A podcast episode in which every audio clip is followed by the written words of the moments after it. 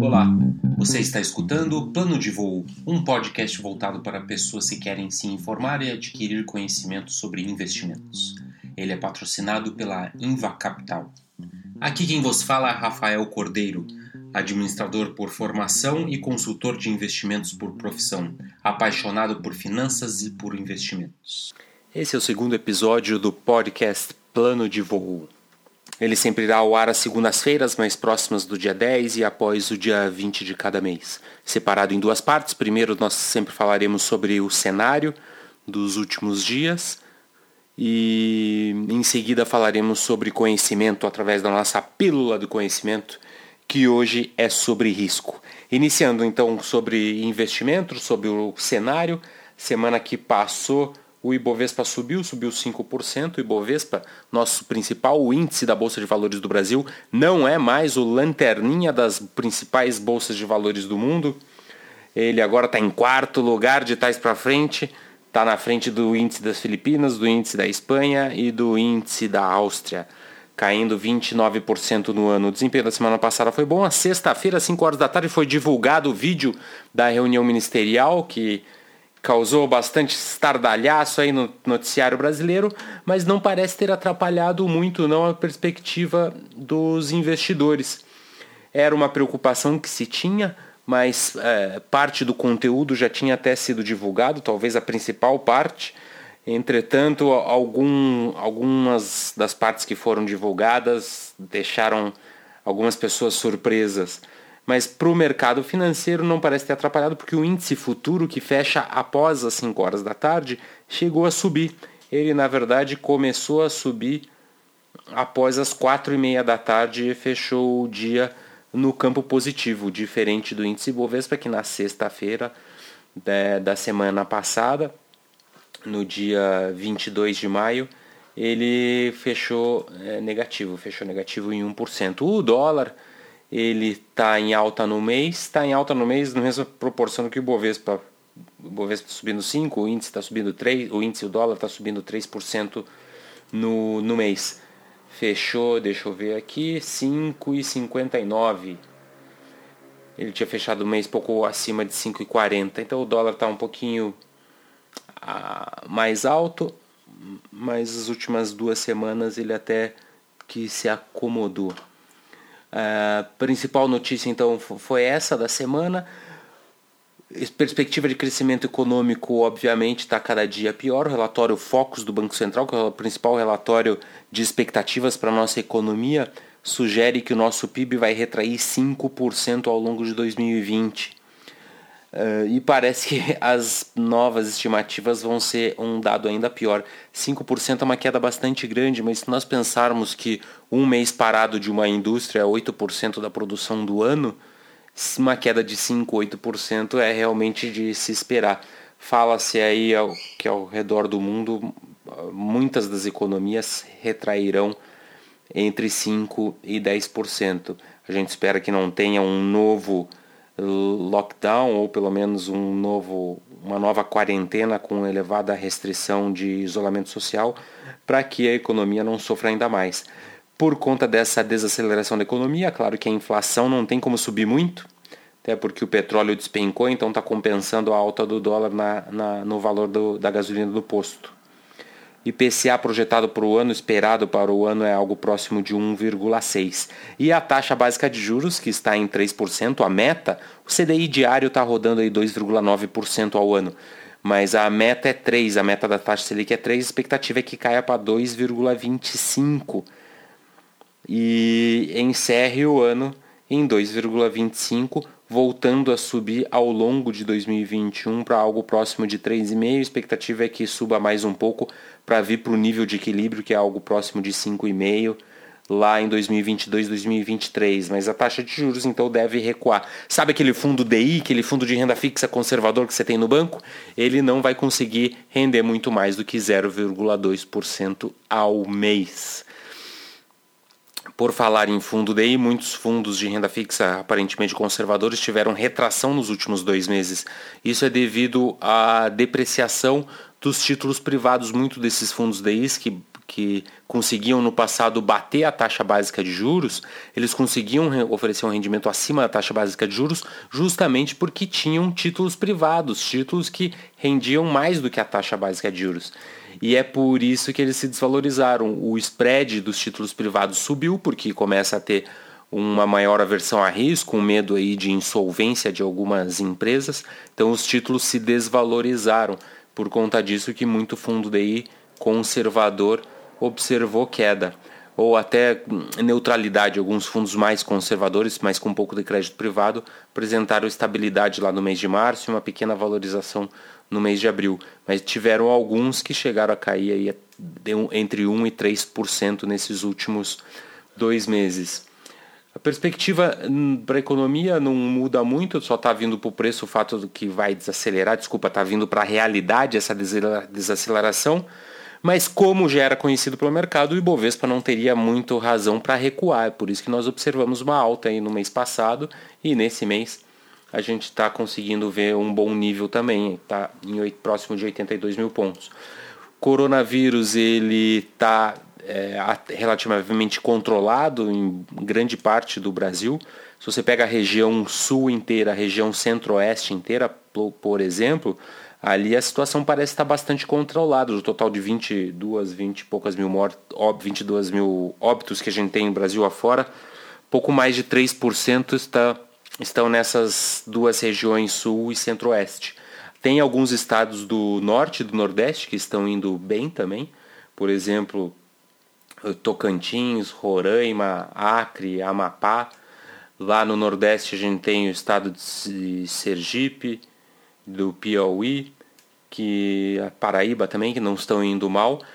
Entretanto, Pará conseguiu passar o, Amazônia, o Amazonas em número de óbitos, já está com mais óbitos que o Amazonas, que era um estado que estava com, com uma crise bastante severa é, em relação à pandemia. E muitos desses estados que pioraram nas últimas semanas são estados com PIB pouco relevante, então isso para a economia acaba não afetando tanto. No, em São Paulo os casos continuam, entretanto a taxa de crescimento caiu, não está crescendo o número de óbitos de maneira a, a agressiva, então está razoavelmente controlado. E no Rio de Janeiro aparentemente também está razoavelmente controlado. Tomara que continue assim, tomara que na verdade melhore. No, no estado do Paraná, aqui onde eu moro, o, o isolamento já acabou há algumas semanas, vai começar a funcionar shopping e o número de casos cresceu no nosso estado. Em Curitiba até não cresceu tanto, mas no norte e no oeste cresceu um pouco. E isso traz um pouco de preocupação, entretanto, o sistema de saúde está bem é, controlado, não estão faltando leitos de UTI, ainda está 50% dos leitos de UTI do estado estão sendo utilizados. Infelizmente, o Ministério da Saúde não divulgou um novo boletim epidemiológico, o último boletim epidemiológico foi o número 16, que já é de vários dias atrás, é do dia 18 de maio. Então a gente aguarda por mais notícias e esperamos que não piore o, pelo menos o mercado financeiro não está considerando que as coisas em relação à pandemia vão piorar, que teremos nova onda de, de lockdown. Talvez em São Paulo tenha um pouco ainda, tivemos um feriado mais estendido e adiantado lá na cidade e no estado, mas espera-se que não piore, que não haja no, no, novo isolamento da sociedade e que a economia voltaria a sofrer bastante. Então acho que de cenário é isso, não muda muito. Nós tínhamos falado que o Ibovespa justo é próximo de 81 mil pontos, ele continua sendo próximo disso. Na verdade, todo dia ele valoriza um pouco, que é justamente o seu custo de capital. E é isso que a gente está vendo acontecer. E também não tem muito para onde correr o dinheiro hoje, né? Porque se você vai colocar no investimento conservador, você vai ganhar 2% ao ano na verdade você corre o risco de não ganhar nada, porque se a inflação, você paga imposto e se a inflação for 2%, você vai estar ganhando zero ou até uma taxa real negativa. Então os investidores brasileiros estão indo mesmo para a Bolsa de Valores são eles que estão sustentando essa retomada, porque o gringo continua fugindo. O gringo já tirou mais de 60 bilhões de reais da Bolsa de Valores do Brasil, do mercado de ações brasileiro, e não voltou ainda. Eles estão com medo do Brasil. Estão com tanto medo do Brasil que o Trump anunciou hoje, nesse domingo, dia 24, que estão proibido, estarão proibida a entrada de brasileiro a partir do dia 29, ou de todas as pessoas que passaram para o Brasil há menos de 14 dias estarão proibidas de entrar nos Estados Unidos a partir do dia 29. Então acho que sobre o cenário não há muito mais o que falar. A reunião ministerial parece não ter assustado muitos investidores. O cenário do, da pandemia não chega a piorar, está indo próximo do que se estimava no início e esperamos que as coisas voltem devagarzinho melhorando para que a gente observe uma retomada também dos nossos indicadores e que o desemprego não piore muito mais. Então acho que é isso. É hora então da pílula do conhecimento. Tema de hoje: risco. Então, como tinha falado, vamos agora falar com o Enio Ribeiro de Almeida Júnior sobre risco. Enio é engenheiro civil formado pela Universidade Federal do Paraná, pós-graduado pela FGV em projetos, foi head de risco operacional do HSBC para a América Latina e mais recentemente atuou no cargo de gerente sênior de operações da United Health do Brasil, responsável por reembolso e cadastro.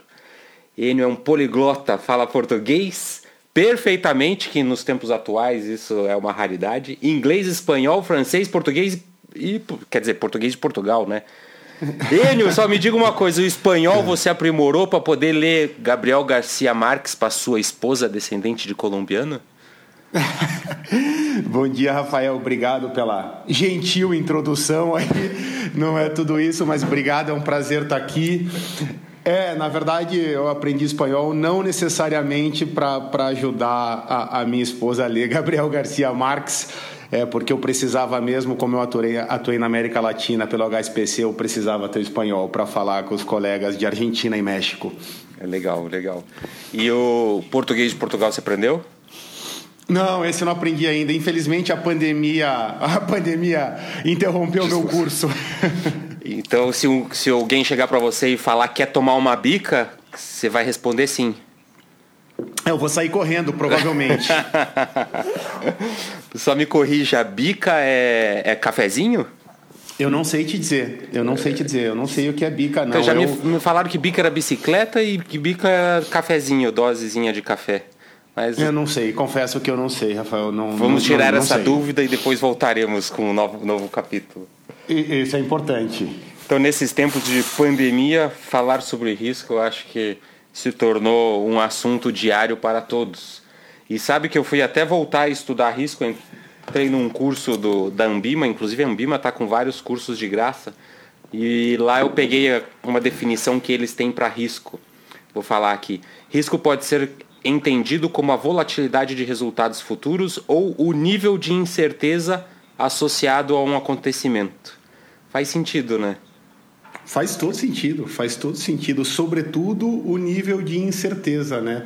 E, e eu acho que não há nada mais, ou não havia, né? Nada mais incerto do que uma pandemia, né?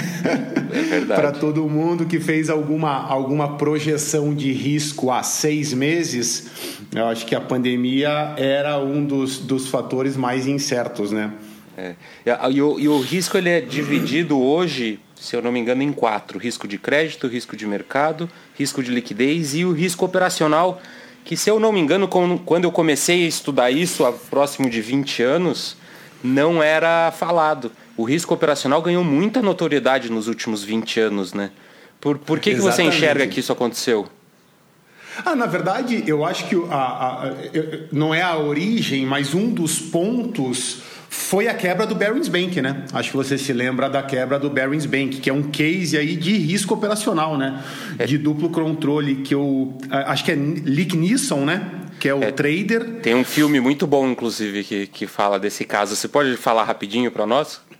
Eu, eu, eu, acho que talvez até você, você tenha mais detalhes. Eu, eu lembro por cima, mas era um operador do Barry's Bank que ele era tido como um gênio aí, um trader, na verdade, emergente do mercado financeiro. E se eu não me engano, ele foi para uma operação na Ásia. Não acho, me recordo. Acho que era a Indonésia que ele ficava. É, Mas é, ele é. operava é, muito Nikkei Futuro, porque na bolsa de futuros, lá da onde ele era baseado, tinha negociação do índice Nikkei Futuro, que é o índice de ações da, do Japão. Exatamente. E daí ele estava muito alavancado e houve o terremoto em Kyoto, né? Isso. onde os papéis foram lá para baixo e, e daí a, a operação dele toda, enfim, perdeu quase tudo. Desculpe minha interrupção, mas tivemos um pequeno problema técnico. E a gente estava falando sobre o caso que foi relatado no filme A Fraude com Ewan McGregor. Recomendo que vocês assistam, se vocês tiverem um tempo. A Fraude, o nome Então a gente estava falando do, do, do, caso do Ing Barings. Isso. Teve o, o terremoto no Kyoto, ele estava alavancado no índice futuro Nikkei e acabou perdendo muito dinheiro, né? Exatamente. Se eu não me engano, o, o Barings Bank, após isso, foi vendido por uma libra pro, pro grupo ING. Mas acho que o grande ponto aí, só para a gente focar no, no, risco operacional aí, é, é um dos grandes erros de todo esse processo foi a falta do duplo controle, né? Porque ele tinha total gestão sobre tudo, total controle, as coisas começaram a piorar e ele conseguia mascarar o resultado, né? De certa forma, jogar o resultado da operação para alguma conta que ninguém via e quando tomou-se conta do tamanho do, do, do, problema, já não tinha mais tempo de recuperar, né? É, só que isso não seria risco de mercado? Isso, na verdade, seria risco de mercado, mas o que aconteceu é que tiveram algumas operações erradas que ele jogou por uma conta erro. E aí ele foi tentar zerar a conta erro operando. E aí ele foi crescendo o tamanho das operações na conta erro e nunca ninguém pegou a conta erro. Então, por isso que é conhecido como um caso de risco operacional e não risco de mercado. Porque não tinha o controle, né? Ou o duplo controle. Não tinha o controle. Ninguém sabia que essa conta erro não era a conta de um cliente. Acreditava-se que era a conta de um, um cliente qualquer. Exatamente, acho que é, então a origem, a origem, que, voltando à tua pergunta, né, acho que é muito começou isso aí daí mais na Europa. No Brasil, instituição financeira, a primeira resolução foi a 3380, que foi de 2006 se eu não me engano, 2006. 2006. É, a resolução 3380, que basicamente ela ela versava sobre como deveria ser uma estrutura de governança de risco dentro das instituições. Esse foi o grande início, eu acho, que as instituições começaram a, a estruturar uma área específica de risco operacional. Esse foi o grande início. Será que isso não foi depois do caso do Banco Santos? Banco Santos deve ter sido lá em 2002, 2003, então já foi alguns anos foi depois. Foi alguns né? anos depois, exatamente. É, eu acho que talvez o caso do Banco Santos veio, veio aí acelerar um processo que já estava rodando no Banco Central, né? Essa discussão sobre risco operacional. Agora, só voltando, a gente acabou se adiantando. Existe um conceito para explicar o que é o risco operacional? Existe. Na verdade, a, o conceito mais amplo é tudo que envolve processos, pessoas, sistemas e eventos externos é considerado risco operacional. Basicamente, essas três categorias.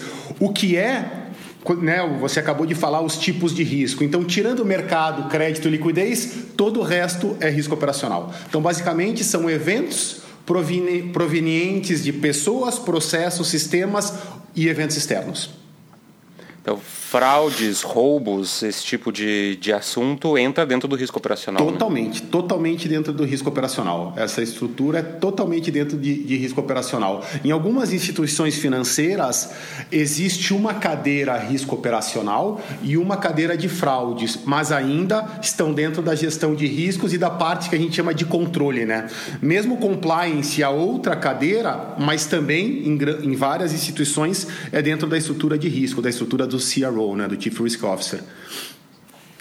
E falando ainda de, do risco operacional, como que é possível uma empresa ou uma pessoa conseguir prever, mensurar, controlar e o mais importante de tudo, se proteger contra eventos de risco operacional? É, eu acho que, que, que prever é a parte mais difícil de tudo que você falou, né? Então, o mensurar, existem técnicas de mensuração, mas eu acho que o prever é complicado, porque risco operacional diferente de todos os outros que são bem mais técnicos, né? Então, por exemplo, o crédito, você pega uma estrutura de, de pessoas, aqueles caras super qualificados e faz um modelo de crédito, distribui para aplicação. O risco operacional é muito mais ligado à cultura, né?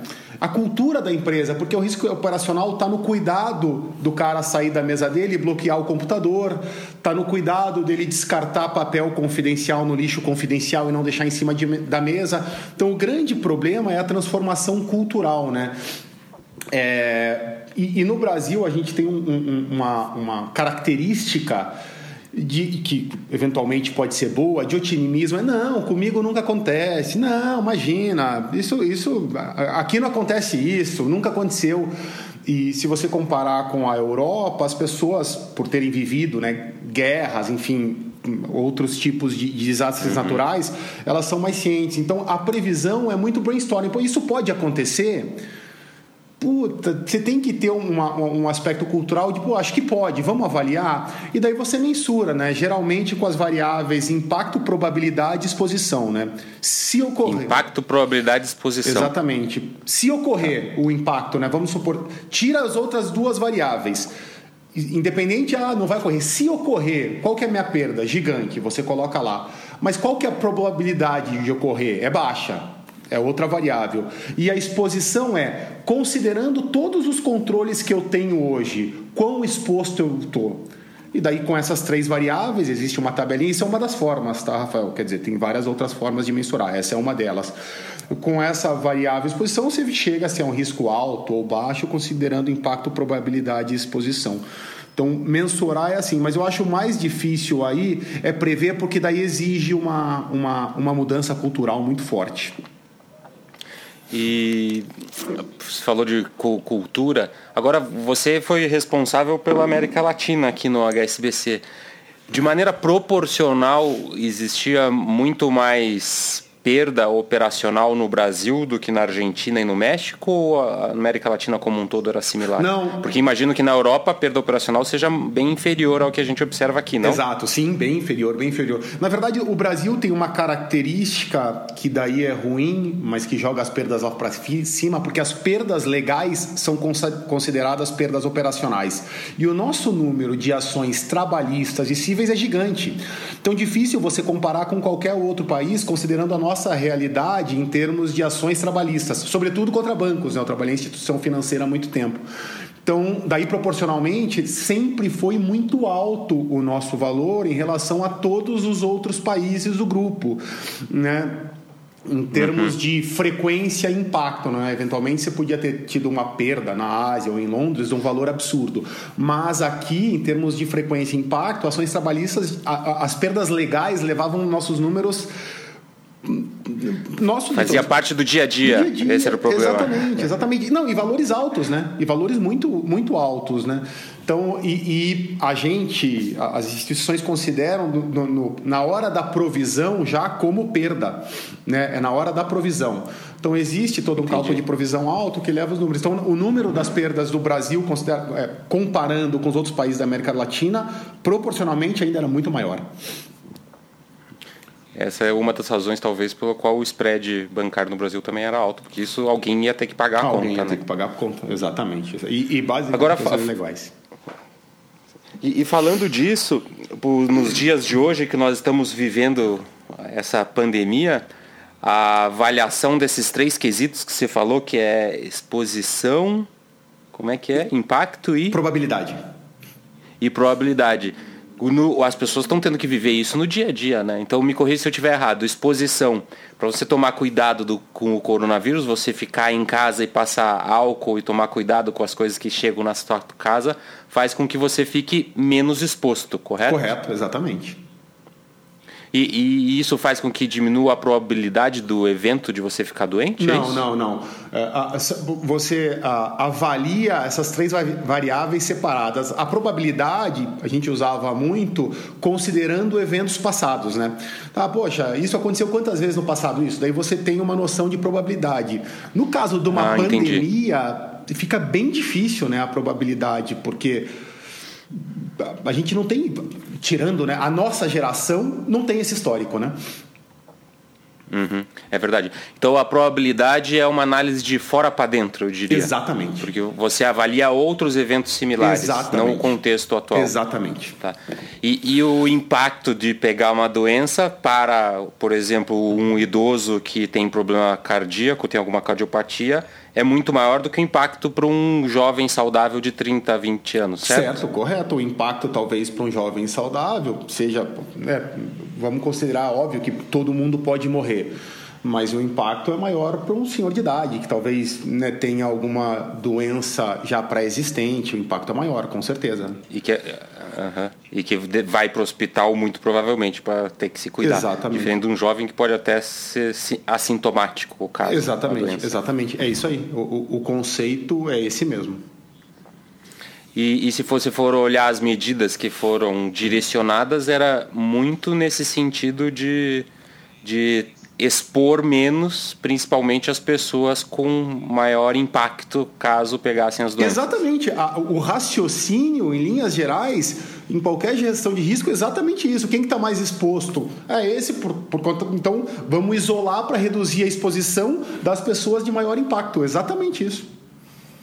Uhum. E, o, e o problema é que, como disse você, tem pouco estudo, né? Então não tem como analisar a probabilidade numa análise de fora para dentro. Eu até fui pesquisar sobre as grandes pandemias da humanidade e pô, é, é muito difícil. Teve a peste bubônica, eu nem sabia, mas tiveram umas três ondas de peste bubônica.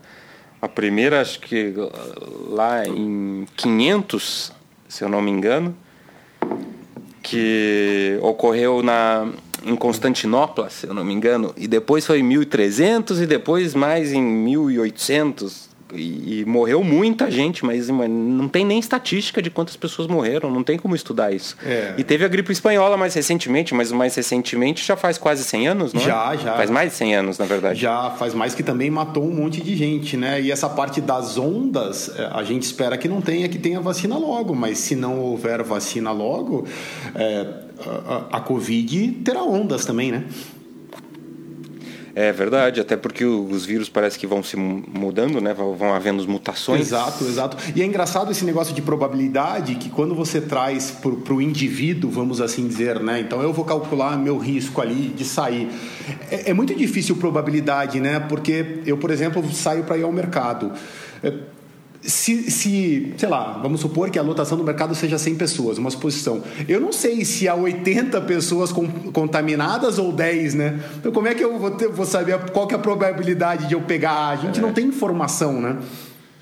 É, você tem a capacidade de se expor menos e de mensurar se o impacto para você seria melhor ou menor ou maior. Exatamente, é? exatamente. E, e daí para o cálculo final, você, que é o, você reduz a exposição, né? Reduz, reduz a exposição, que na verdade você vai ter um, um risco menor, né? Agora, só mudando um pouco de assunto, você foi uma pessoa que, além de ter estudado risco risco operacional, viveu alguns eventos de, de risco bastante próximo, né?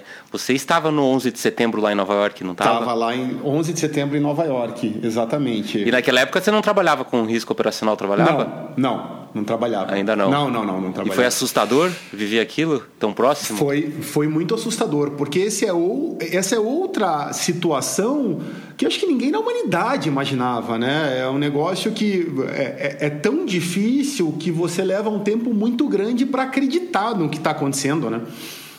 É verdade. Você é uma dificuldade muito grande. E é engraçado que depois disso eu comecei a trabalhar com risco operacional e eu lembro que a gente fazia análise de cenários, né? E os cenários eram os mais absurdos possíveis, porque teria que ser mesmo. Análise de cenário, você coloca todo mundo na sala, pois pode acontecer. E eu lembro que a gente, um do, do, dos eventos que, que falava, alguém jogava no ar assim, pô, se um avião bater no nosso data center Todo mundo, imagina, não, não vamos nem analisar, isso não existe. Pô. Daí eu lembrava de 2001, eu, eu não faço ideia se havia algum data center nas Torres Gêmeas.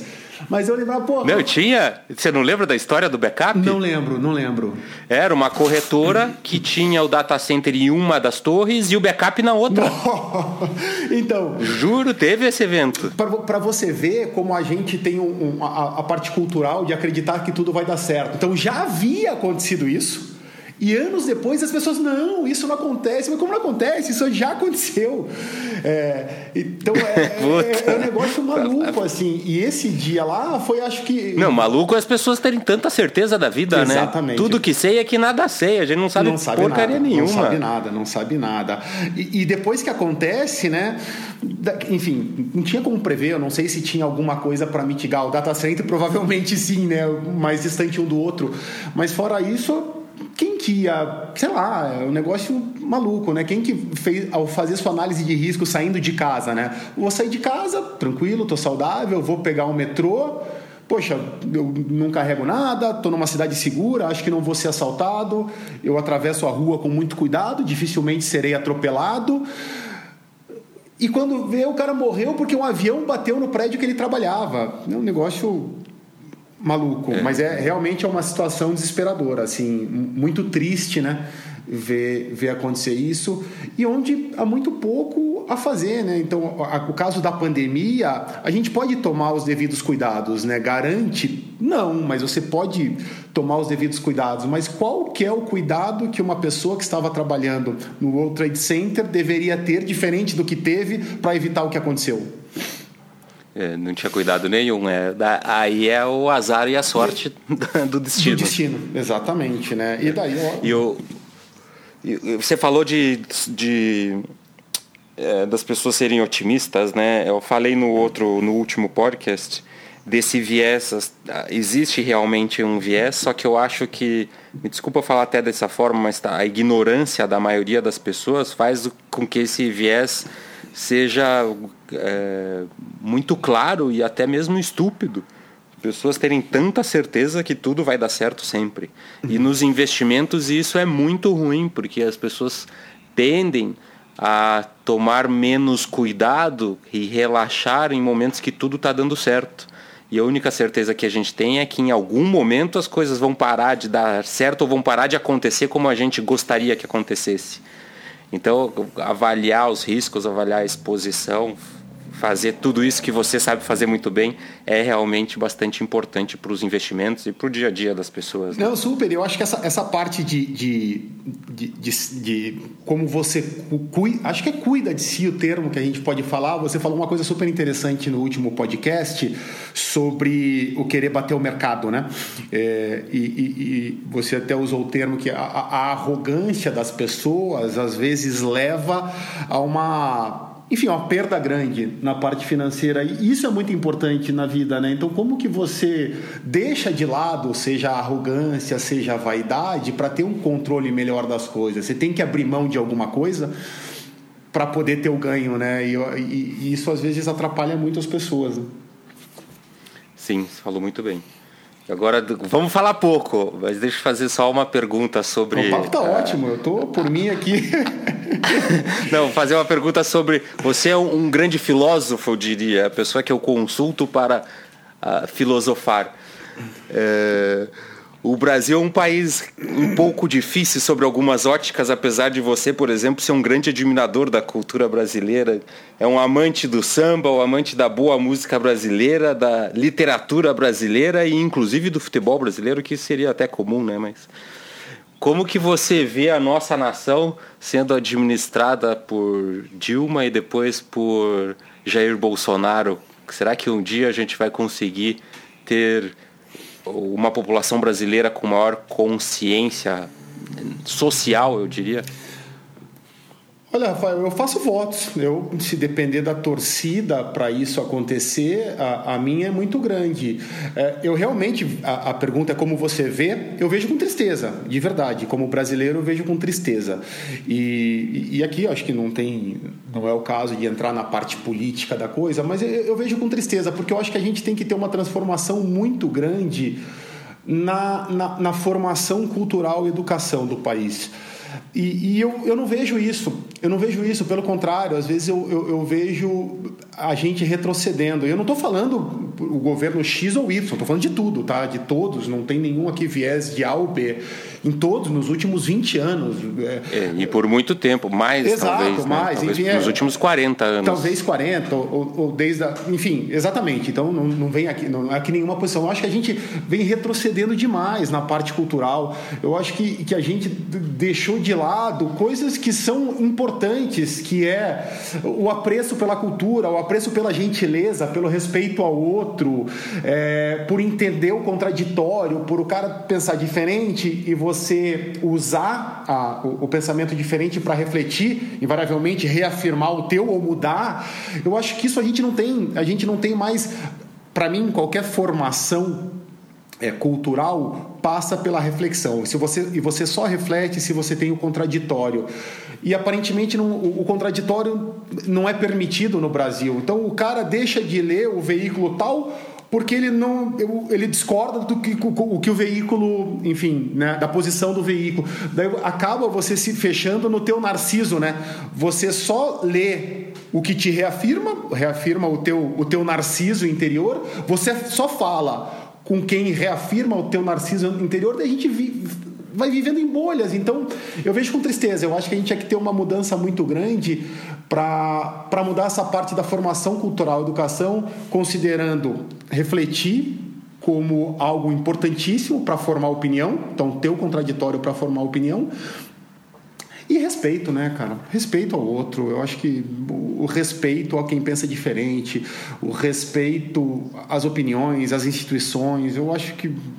Então eu vejo com tristeza. É, mas é, é, é o respeito a si mesmo, inclusive, né? É. Porque se você não respeita o contraditório, por exemplo, fica muito mais difícil de você evoluir. Claro que você não precisa incorporar todo o contraditório para si mesmo, mas se você não incorporar nada nunca, você não muda, você fica estagnado. E estagnado a gente sabe que nunca ninguém fica, né? Nunca. Porque ficar parado ninguém fica. Quem fica parado anda para trás. Exatamente, mais ou menos isso, porque o resto está passando. Se... O resto está sempre andando. Então, talvez seja isso que tenha acontecido no nosso país, do ponto de vista intelectual e cultural. O intelectual e o cultural anda muito junto, não anda? Eu, eu acho é que sim. quase a mesma coisa, é, eu, né? Eu, eu, a minha opinião é que sim. E eu acho que isso que falta. Assim, eu realmente sou fã do Brasil mesmo, a cultura brasileira. Acho sensacional. E eu acho que ela está sendo muito muito maltratada. Mais uma vez é, há anos né? Então está é, sendo muito maltratada. Há décadas. É há décadas enfim há, há muito tempo. Eu acho que está sendo muito maltratada. Entendo que seria importante começar a olhar melhor para a formação cultural de todo mundo. A gente tem uma geração vindo aí que eu acho feio essa geração ver o que está acontecendo, esse tipo das brigas, de desrespeito, agressão. Eu acho que isso contribui muito pouco ou nada, né? Mas vai melhorar. Um dia vai melhorar com certeza. E em várias áreas a gente está melhorando, mas espero que seja em todas, mas principalmente na cultura e no intelecto das pessoas. Exatamente. Falamos, acabamos falando mais do que era o planejado, mas a conversa estava muito boa e com certeza teremos outros momentos para falar sobre finanças, investimentos e assuntos correlatos a isso, como por exemplo o risco operacional. Então, acho que a mensagem que, que a gente deixa para as pessoas, vou pedir só para você finalizar, mas a mensagem é para as pessoas não serem uh, arrogantes a ponto de fechar os olhos contra riscos. E muito importante é o risco operacional, além do risco de mercado, risco de crédito risco de liquidez que a gente já conhece. Muito obrigado, Enio. Vou passar a palavra para você agora é, finalizar. Eu que agradeço, foi um prazer, o papo muito bom, foi um prazer. Eu sou ouvinte do podcast e leitor do plano de voo, então para mim é um prazer estar aqui eu, participando da, desse projeto. E a mensagem final é essa mesmo: acho que gerenciar riscos faz parte da vida. Desde a hora que a gente sai de casa, a gente está gerenciando o risco ao atravessar a rua, né? Então tem que incorporar e é importante saber que às vezes um cenário ruim que a gente até não quer que aconteça pode acontecer. Então temos que estar preparados para quando isso acontecer. É isso mesmo. Muito obrigado. Até uma próxima. Obrigado. Valeu. Até a próxima. Tchau, tchau. Obrigadão. E ficamos por aqui. Esse foi o segundo episódio do podcast Plano de Voo, patrocinado pela Inva Capital e narrado aqui pelo Rafael Cordeiro. Hoje tivemos a presença do ilustre Enio Ribeiro de Almeida Júnior. Agradeço a todos os ouvintes e tenham ótimos investimentos. Um abraço, até logo.